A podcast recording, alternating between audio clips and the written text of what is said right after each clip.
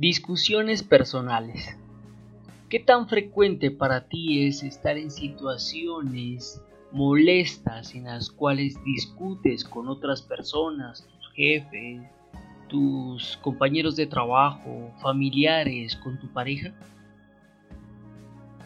Bueno, estas situaciones pueden ser multicausales, pero sin lugar a duda uno de los factores fundamentales es la forma en cómo nos comunicamos es la forma como nos expresamos verbalmente.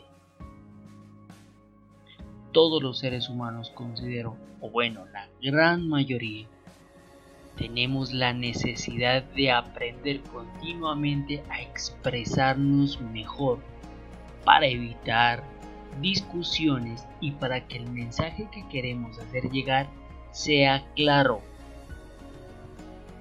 ¿Cuántas veces tú tratando de orientar a alguien a quien le has dado la dirección de tu casa o de tu oficina y te llaman telefónicamente y tú le dices ¿dónde te encuentras?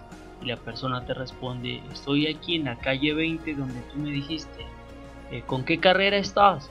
Eh, en la 17 por ejemplo ah en la 20 con 17 listo alcanzas a mirar ese edificio con ventanales grandes que tiene publicidad de X empresa. Sí, sí, sí lo veo. Entonces, véngase para acá. ¿Qué tal esas orientaciones? Véngase para acá. Eso, suba como quien dice hacia la izquierda y luego bájese un poquito. Esto tan solo un ejemplo. ¿O qué tal cuando tú vas a comunicar alguna noticia algún familiar, algún compañero de trabajo o a tu jefe una información importante, entonces tú le dices, mire, eh, pasó tal situación y me dijeron que había que subir los formularios a una página y que ni siquiera que ni si cuándo. Si es una expresión muy nariñense, el ni siquiera ni si. Pero tratamos de sintetizar con ese ni cuándo todo un mensaje, toda una descripción que la otra persona está esperando.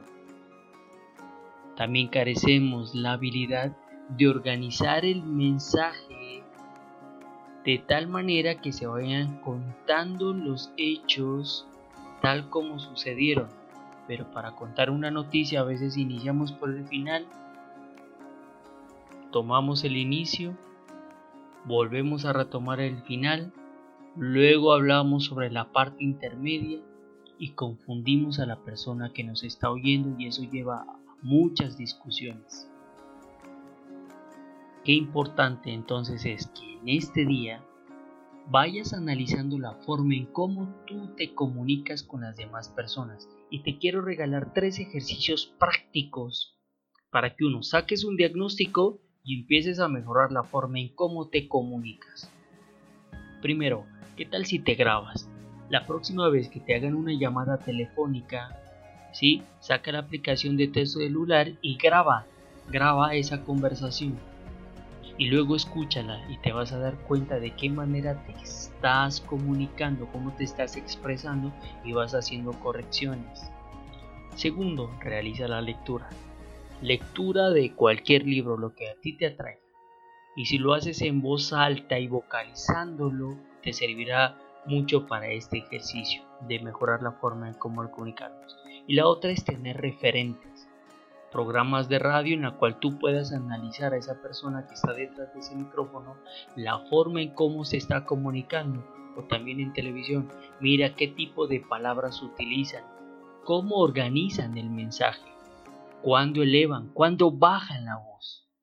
Todas estas pautas te ayudarán a que te comuniques mejor con las demás personas y puedas evitar muchas situaciones, muchas situaciones y discusiones entre ellos.